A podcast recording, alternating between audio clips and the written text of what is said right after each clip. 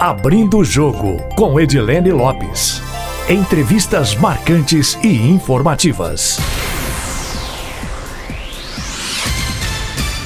Primeiro entrevistado do Abrindo o Jogo deste ano é o vice-governador de Minas Gerais, Paulo Brant. Há exatamente um ano no governo, venceu a eleição em 2018 de forma completamente surpreendente, em uma chapa puro sangue de um partido recém-criado, o Novo, e encabeçada por um empresário que nunca tinha ocupado cargo público.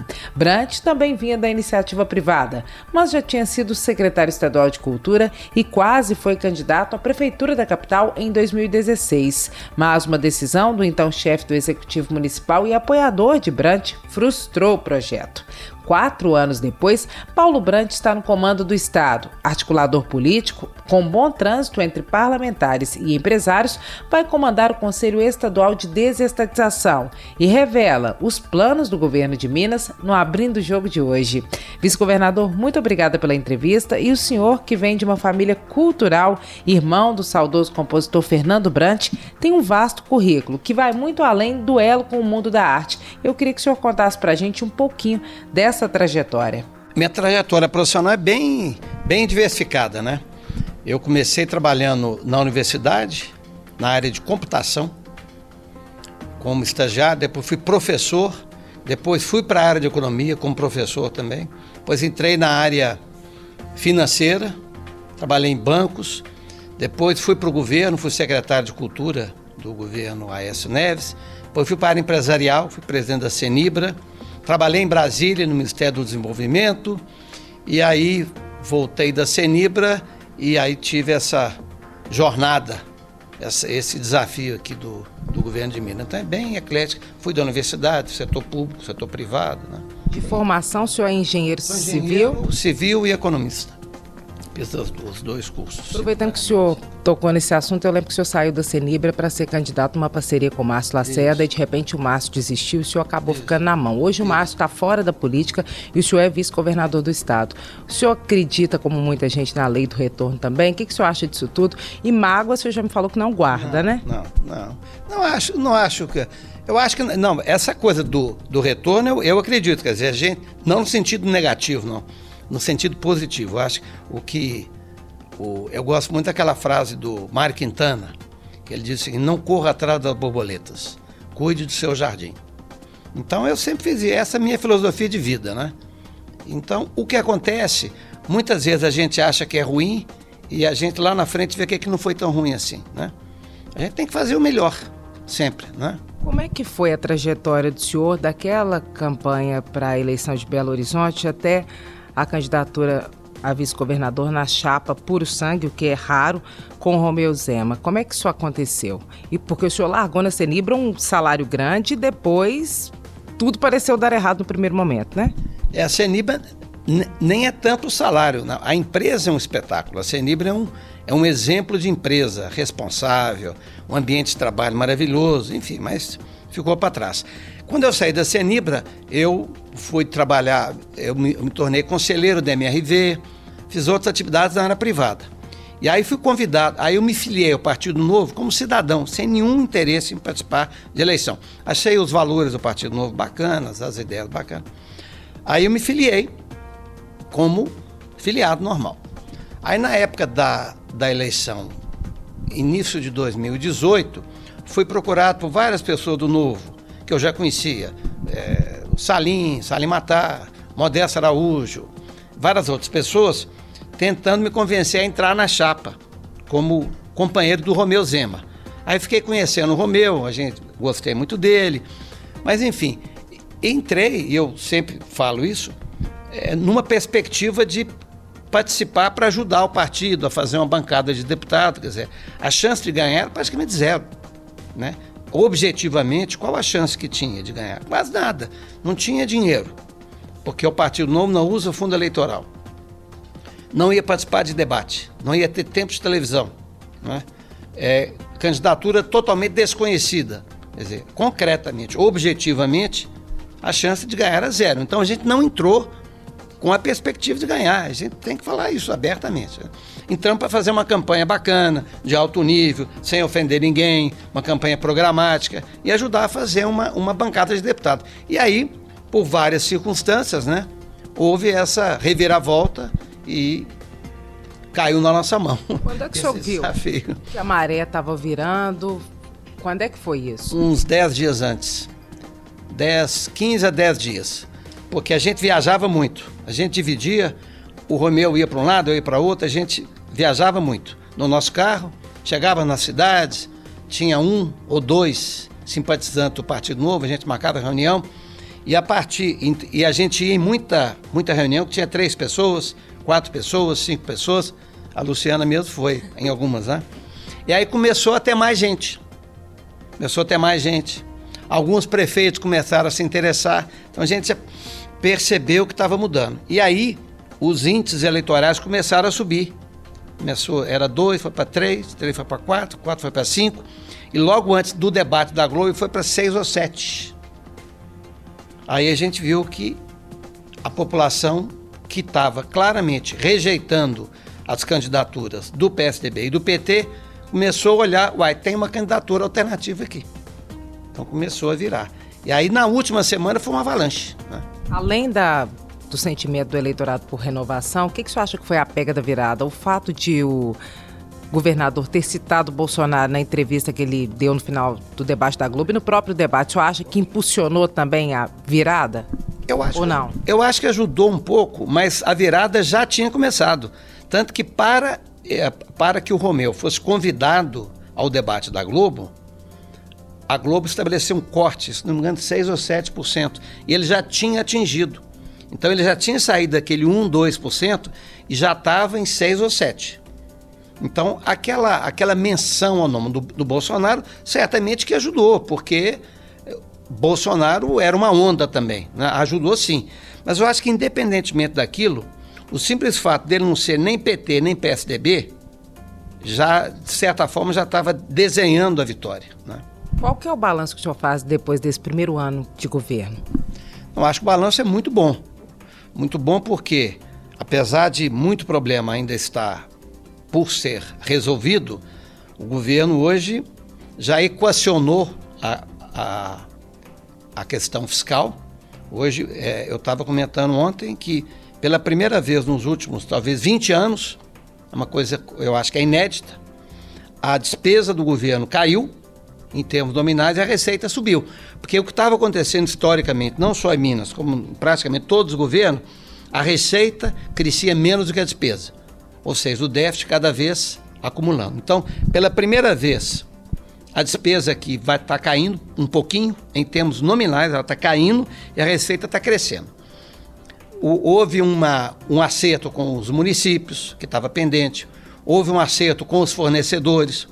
O próprio funcionalismo ainda não está recebendo no quinto dia útil, mas o 13 terceiro do ano passado já foi pago, parcelado, mas já foi pago, e o desse ano, para mais ou menos 55% já está sendo pago, e o restante talvez em janeiro ou fevereiro já vai pagar. Então, melhorou a questão fiscal. Ainda falta muito, né? E do ponto de vista da gestão, da, do, da, digamos, da governança do governo, melhorou. A área de saúde melhorou, a área de educação está melhorando, mas a gente vai. Ontem a gente fez até uma reunião muito, muito bacana com todo o secretariado, e a ideia é que a partir de 2020 o governo vai, digamos assim, além da agenda de equilíbrio fiscal, o governo vai lançar uma outra agenda, que é a agenda finalística, que é o que a gente estava dizendo. O governo existe para quê? Por que, que tem governo, né? Não é para equilibrar as contas, é uma condição necessária, mas não é objetivo do governo pagar as contas. É o mínimo, né? O objetivo do governo o que, que é? Oferecer um serviço público de boa qualidade na educação, na saúde, dar segurança para o cidadão de bem, né? é, combater a desigualdade social. Então, a agenda finalística do governo vai ter uma ênfase maior a partir do ano que vem. Qual que é a perspectiva, os principais objetivos e o principal desafio desse primeiro ano foi arrumar a casa? Ah, com certeza. Com certeza. Arrumar a casa, porque a gente chegou, agora a gente pode falar, né? Mas ali, por volta de fevereiro ou março, a gente estava correndo o risco de ter colapso na área, em alguns serviços essenciais. A saúde estava quase no colapso. A gente não estava conseguindo comprar remédio porque a gente fazia licitação e não aparecia ninguém, porque os fornecedores estavam um ano sem receber. Então a gente estava no limite ali da. Então hoje esse risco está tá afastado. Então, as coisas estão funcionando, não da maneira que a gente queria, mas a segurança está funcionando, os índices de, de, de, de criminalidade estão melhorando todos, o, a saúde está razoável, está razoável, a educação está melhorando, quer dizer, as coisas estão começando a caminhar, ainda no ritmo mais lento do que a gente gostaria, mas já está começando, a direção já está correta. Apesar de terem colocado, cumprirem a escala divulgada de pagamento desde o início do ano que vocês conseguiram cumprir, pagar 13º salário para a maior parte do funcionalismo, tem uma reclamação ainda de parte dos servidores que vão ficar que ficaram sem receber nada de 13º em 2019 e do restante do funcionalismo todo que reclama que a segurança pública foi priorizada. Como é que o governo encara esse questionamento de discriminação por parte de alguns ou da maioria dos servidores públicos? É, eu acho que a reclamação é justa, de que porque a, a obrigação do governo é pagar o 13 terceiro no ano. Mas o governo sabe que está em falta. Eles têm razão. Tem razão. Agora, nós tentamos, né? Essa operação do, do Niobe, ela foi concebida lá atrás e infelizmente teve uma série de percalços e a gente não vai conseguir, né? Mas eu acho que a reclamação é legítima. O acordo com a segurança é um acordo que está sendo desenhado há mais tempo. É, eu digo assim, não é que a segurança, quer dizer, a segurança não é melhor, né? ela é diferente. Né? Ela tem algumas características, ela está sem reajuste há mais tempo. São negociações separadas, né? mas não há uma discriminação. Né? Não é isso. O temor de paralisia da segurança pública, que é uma categoria muito importante, muito mobilizada, ele sempre perpassa por essas negociações. Eu estou perguntando isso para o senhor hoje, perguntei para o governador, perguntei para o governador anterior, porque é sempre a mesma coisa. Esse componente, ele também faz parte do cálculo?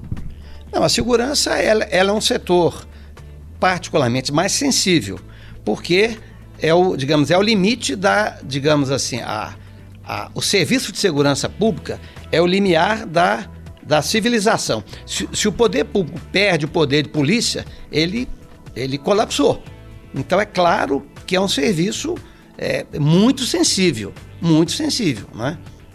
Essa operação do Nióbio, na avaliação do senhor, vai dar certo no formato que o governo do estado propôs, sendo um leilão na Bolsa de Valores em São Paulo? Porque a primeira matéria que a Rádio Tatiaia fez, que foi a primeira de todas da imprensa mineira em relação sobre de onde viria esse dinheiro para pagar o 13 terceiro, e a gente tinha falado que era do Nióbio, que havia a possibilidade, dentro do acordo de recuperação fiscal, de cessão de parte da Codemig para o governo federal e também dos recebíveis do Nióbio. Ainda pode ser nesse formato, o governo, ainda trabalha só com a Bolsa de Valores de São Paulo, porque o edital não foi publicado ainda, né? Apesar do envio da documentação. É, não. A, a ideia é fazer essa operação mesmo. Ela está muito bem ancorada tecnicamente. Inclusive, tem, é, é, tem algum questionamento, por exemplo, do Ministério Público de Contas, que não é correto, porque parte do sigilo da operação não é porque o governo quer, quer, quer, quer que ela seja sigilosa, não. É é o mercado de capitais exige. As pessoas que participam do desenho da operação, eles assinam um documento garantindo o sigilo. Por quê? Para não beneficiar é, algum concorrente. Então, o sigilo é o sigilo da transparência. Né? A operação ela foi feita com todo cuidado, ela passou em todas as comissões da Assembleia. Então, a operação, do ponto de vista legal, do ponto de vista da transparência, a gente está completamente seguro. Ela vai sair a gente não pode dizer o dia certo, porque depende um pouco da, da dos trâmites lá na, na, CVM e na Bolsa. Mas há uma chance muito alta dela sair é, mais tarde. quando a gente fala março, é a pior das hipóteses, mas eu acho que ela sai antes.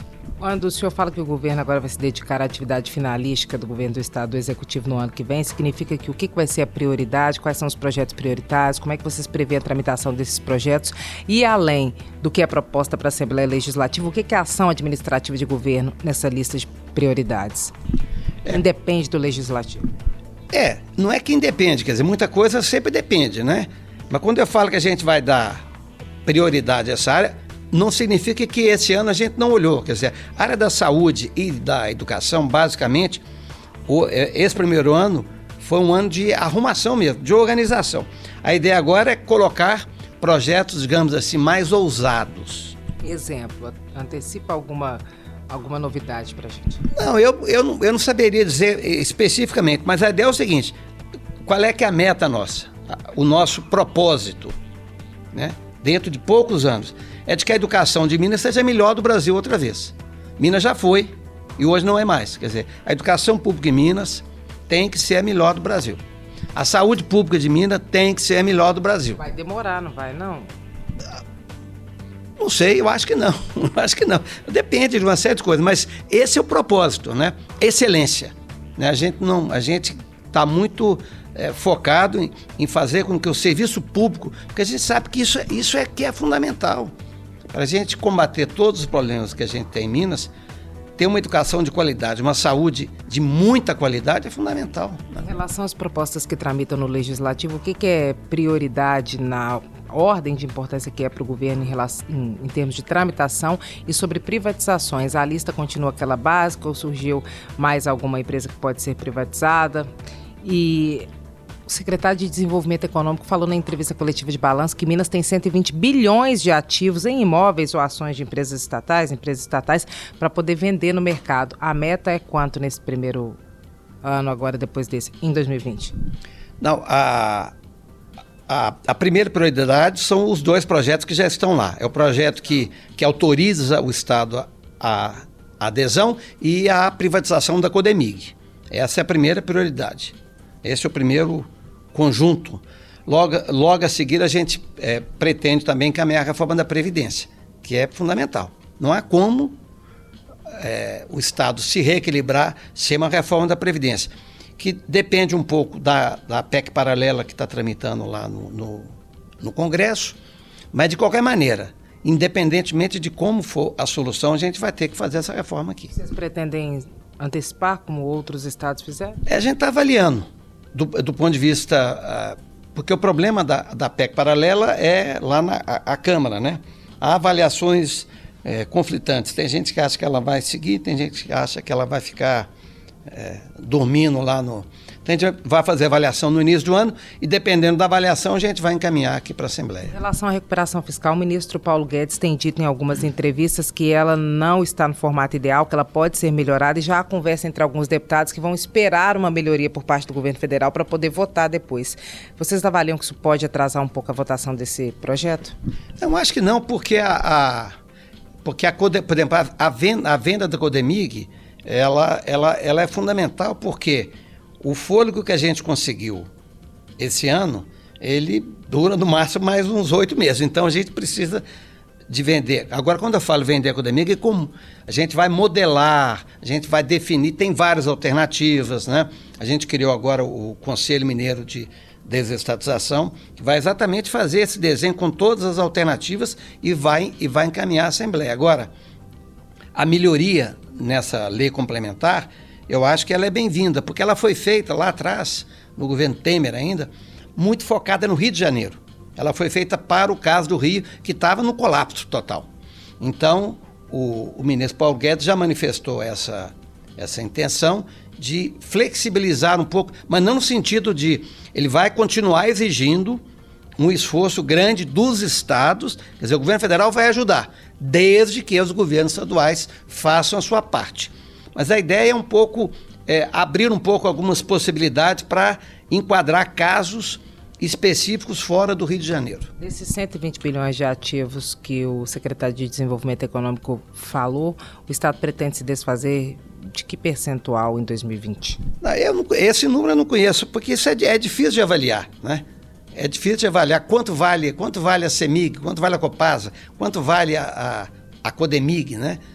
A ideia é o seguinte, quer dizer, em princípio, em princípio, o nosso foco é o seguinte, nós temos que dispor de ativos que, é, que equilibrem a, o fluxo de caixa do governo no médio prazo, de maneira sustentável.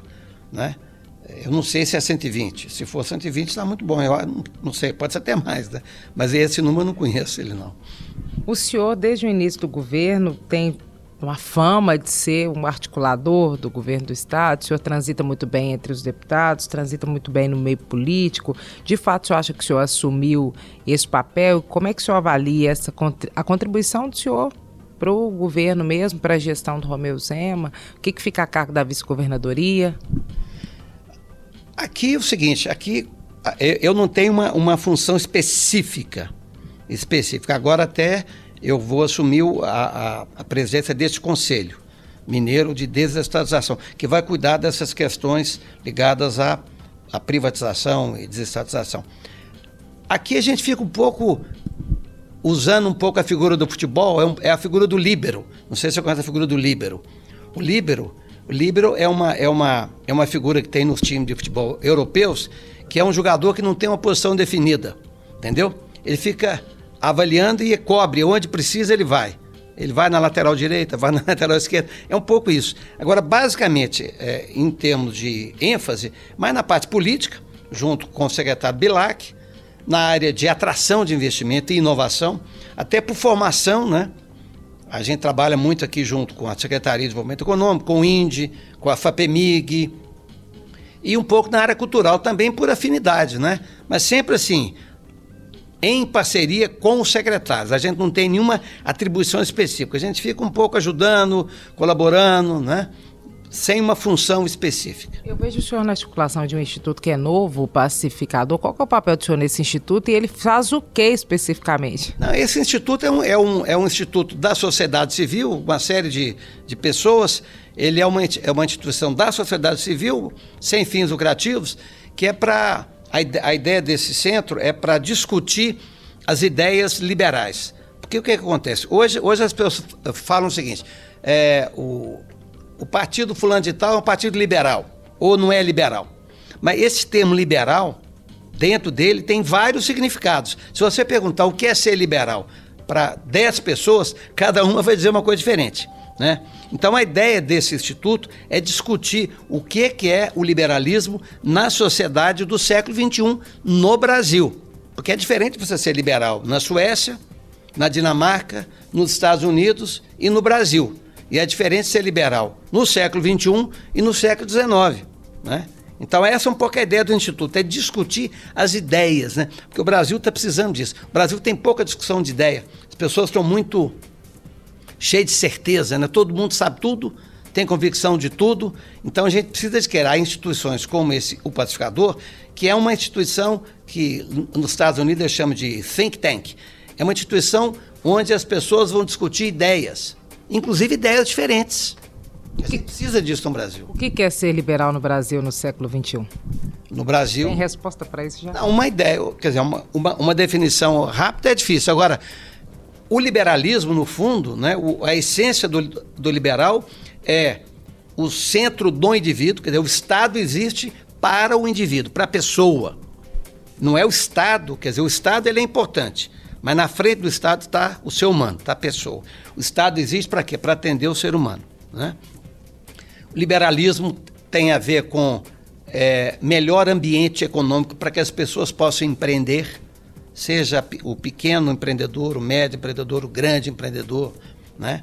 A liberdade econômica é importante porque o capitalismo é um sistema econômico que não é o ideal mas ao longo do tempo é igual a democracia, né? Tem aquela definição do, do Winston Churchill, que a democracia é o pior regime do mundo depois de, de todos os outros que já foram inventados. O capitalismo é a mesma coisa.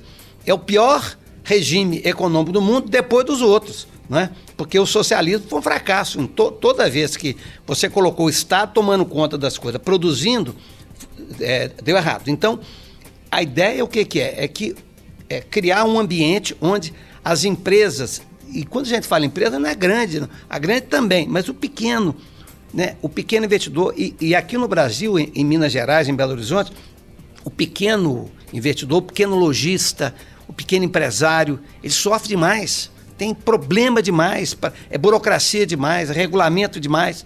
Então, quanto mais a gente puder é, é, melhorar o ambiente, né? liberalizar o ambiente econômico, melhor para todos nós que vai gerar emprego. O grande problema do Brasil hoje é emprego. Minas Gerais tem quase 2 milhões de desempregados. Isso é uma tragédia, ninguém fala nisso. Isso é uma tragédia. Né? A gente não, não fala nisso, a gente fala das. A gente fala nas tragédias, digamos, quando acontece um, um, um evento agudo, a gente dá muita repercussão. Mas esses eventos crônicos, endêmicos, a gente não fala, né? A gente fala pouco né, do desemprego, a gente fala menos do que deveria falar, por exemplo, na, na, na, morte no trânsito. Um, um, todo dia morre no Brasil um Boeing de pessoas em acidente de trânsito Isso é um absurdo. A gente não pode aceitar isso. Né? Morre um boy de pessoas mortas por assassinato. O número de suicídio, né? Enorme, a gente não sabe nenhum número disso. Quer dizer, são tragédias crônicas que a gente acaba dando pouco, pouca importância. Né? Isso, governador, só para, antes da gente terminar, antes da última pergunta, queria voltar um pouquinho na questão das privatizações, o senhor vai presidir o Conselho de Desestatização. Em relação a tudo que foi dito, alguma coisa mudou? O governo desistiu de privatizar alguma empresa ou vai deixar para um segundo momento? Tem alguma que entrou na lista e que não estava? O que, que tem de novidade em relação a isso? Não, não, novidade não há. Quer dizer, o governo, em princípio, em princípio, a ideia do governo é privatizar CEMIG, Copasa, Codemig e Gasmig desde que a Assembleia autorize. Eu sempre gosto de falar. Porque quem tem o poder de legislar é a Assembleia. E o senhor acha que vão conseguir fazer essas quatro privatizações em quanto tempo? Qual que é o desejo do governo, respeitando a vontade da Assembleia? O desejo do governo é, é no ano que vem.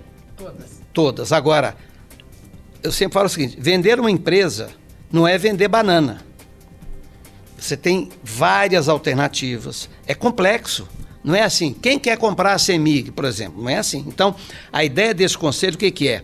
É contratar assessoria de primeira linha, de primeira linha, para desenhar modelos e estratégias alternativas que atendam a dois requisitos que eu acho que é fundamental. Primeiro, atingir o melhor preço de venda possível. Claro, né, como gestor público, quanto maior for o valor da venda, melhor para o setor público. Mas tem um outro aspecto, que é o seguinte: por exemplo, se o governo privatizar a Copasa, ele, ele, digamos, ele se desobriga de gerenciar a Copasa. Mas a política de saneamento continua sendo uma responsabilidade do governo. Então você não pode privatizar, por exemplo, que o pessoal levanta, mas e o risco de um município pobre, que tem poucos habitantes, ficar. Isso é responsabilidade do governo. Quer dizer, na venda da Copasa, esse assunto tem que ser levado em conta. É claro. Porque não adianta você vender a Copasa, por hipótese, isso não vai acontecer, né? Por um preço altíssimo e, de repente, um número significativo de municípios pobres de Minas ficaram sem atendimento de água e de esgoto. Porque a perda desse valor, se ela não vier na hora da venda, ela vem depois, né? Porque ela é o governo depois. que tem que dar a contrapartida para que chegue o serviço no local. Exato. E é responsabilidade do governo, quer dizer, o governo, quer dizer, a venda, a possível venda, né, desses ativos, ela é importante para melhorar, sempre digo, e esse é um conceito até liberado, para melhorar a qualidade do serviço que o Estado provê para o cidadão. Vice-governador, aproveitando nesse tema, agora é a última pergunta sobre ele também, rapidamente. Qual que é o planejamento do governo pós-privatização? Porque hoje, por exemplo, o governo está quebrado e a CEMIG tem dado um grande suporte. Por exemplo, na área da cultura, o aporte vem da CEMIG. Os GETONs são os conselhos estatais que sustentam o salário dos secretários. Como é que faz isso se não tiver estatal depois? Como é que o Estado se sustenta sem esse suporte financeiro que hoje é dado pelas estatais? Tem um planejamento para esse momento? Não, na, na, na área da cultura a gente está pensando alternativas, né? No caso da CEMIG, na Lei Rouanet, quer dizer, por exemplo, há, há alguns projetos do governo, tipo a Filarmônica, a CEMIG é um, é um grande patrocinador, mas há outros, quer dizer, há várias empresas privadas que apoiam também. Quer dizer, a CEMIG ela tem um peso importante, mas há outras alternativas. E um dos, um do, dos desafios né, do, do Marcelo Mate como secretário é exatamente desenvolver alternativas de financiamento à cultura. A questão do Geton porque vai ter que aumentar o, o salário do secretário vai, Eu acho que vai ter. Vai ter, porque na verdade você tem que. Você, a, a, quer dizer, a situação é o seguinte: nós temos que partir da premissa de que o secretário vai viver com salário. Eu não posso partir da premissa de que o secretário tem patrimônio e tem outras rendas pessoais e poder receber um salário que é, é um salário que é, é incompatível com o tamanho da responsabilidade dele, né? Obviamente, a gente não pode imaginar uma situação onde o secretário vai ganhar igual, por exemplo, o presidente da Senibra. Claro que não. Claro que o setor público, quem vai trabalhar no setor público, tem que aceitar uma perda de renda. Agora, tem que ter um mínimo para que um cidadão, digamos, de classe média, possa viver. E hoje, o salário de secretário é o mesmo de, de 2010 acha que dá para fazer esse reajuste até o fim do governo? Isso fica para o próximo ah, governo? Eu acho que sim, eu acho que tem que fazer. Quer dizer, é uma, é uma medida que aparentemente é impopular, mas eu acho que é um pouco de, de, de, de hipocrisia. Quer dizer, por que, que, o, por que, que o secretário tem que ganhar menos do que, eh, digamos lá, um, um, um diretor da CEMIG, da Copasa, do BDMG, ganha, sei lá, duas vezes o secretário. Não faz sentido. Não é, não é justo, né? Agora, se o governo entender, eu acho que, é, que, que, ele, que ele, essa é a visão predominante, eventualmente você tem que mandar para a Assembleia um projeto de lei reajustando o salário e aí tem que ser do governador também. Quer dizer, o governador ele pode abrir mão do salário, né? Mas eu não posso partir da premissa de que o governador também. O é, governador tem, vai ser sempre rico. Vai ser sempre rico. Né? Eu tenho que partir da premissa de que o cidadão comum, né, que se candidate ao governo de Minas, seja eleito e viva com o seu salário. Né? Partido Novo, por exemplo, é contra o fundo partidário. O senhor acha que sem esse financiamento público é possível garantir a participação igualitária, o mínimo perto do democrático para todos? Porque, por exemplo, para os mais pobres é mais difícil o acesso à educação, o acesso à chegada aos espaços de poder. Nessa tendência que hoje se apresenta, o senhor acha que é possível garantir que os mais pobres também possam ocupar esses lugares de poder sem financiamento público, sem fundo partidário?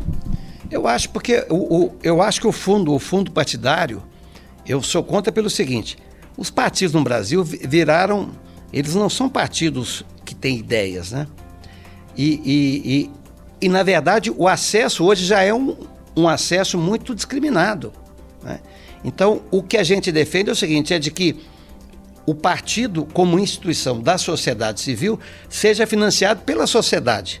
Então, por exemplo, se o partido for bom, se ele tiver boas ideias, se ele for coerente quando ele assumir algum cargo, as pessoas vão financiar, seja pessoa física, e eu acho que até pessoa jurídica, desde que seja transparente, seja declarado. Eu acho que pode ter algum limite, dizer, não faz sentido uma empresa, por exemplo, doar, aí opinião pessoal minha, doar 300 milhões de reais por uma campanha. Faz o menor sentido. Eu acho que se, por exemplo, você abrir o, o financiamento por empresa, obviamente você tem que ter limites, tetos, né? Mas eu acho que o financiamento privado, seja de pessoa física, seja de empresa, transparente, declarado no TRE, eu acho que é legítimo. Eu acho que é melhor do que o financiamento do que tirar 3 bilhões de reais e colocar nos partidos. Agora, bate-bola, só para terminar. Eleições depois de 2022, pretensão do senhor, fica na política ou sai da política? Não, não tem, não tem pretensão nenhuma. Eu acho que quando a gente coloca é, meta, você acaba atrapalhando o que tem que fazer. Nós vamos fazer o que a gente tem que fazer, o melhor, e o futuro a Deus pertence. O senhor está gostando de ser vice-governador? Ah, é, um, é uma atividade muito desafiante, mas ela é muito fascinante. Porque esse é um governo, eu sempre falo, esse é um governo de boa fé. De boa fé. Pode errar e erra muito, às vezes, né? Mas é um governo, o ambiente é bom, o ambiente é sadio, a energia é boa. Então a gente volta para casa, às vezes muito cansado, mas assim, fizemos o melhor. Né? Qual que é o principal hábito do senhor extra-laboral, fora do trabalho? Eu vi ali que o senhor viu um livro na mesa do Nestor e já pegou para saber é. o que, que era, e pegou o livro e levou. É leitura? É outra coisa? Como é, é. que é? Leitura, leitura e, e atividade física. Eu faço, gosto de correr, fazer ginástica e tomar cerveja com os amigos e, e familiares, né? jogar conversa fora. Né? Vice-governador, muito obrigada, muito obrigada, ouvinte do Abrindo o Jogo. Um ótimo 2020 para todos nós. Quem quiser mandar observações, críticas e sugestões, estamos atentos nas redes sociais da rádio, no meu Instagram, Edilene Lopes, e também pelo e-mail edilenelopes.itatiaia.com.br. Nosso objetivo é sempre trazer informações em primeira mão. Até a próxima. Abrindo o Jogo com Edilene Lopes. Entrevistas marcantes e informativas.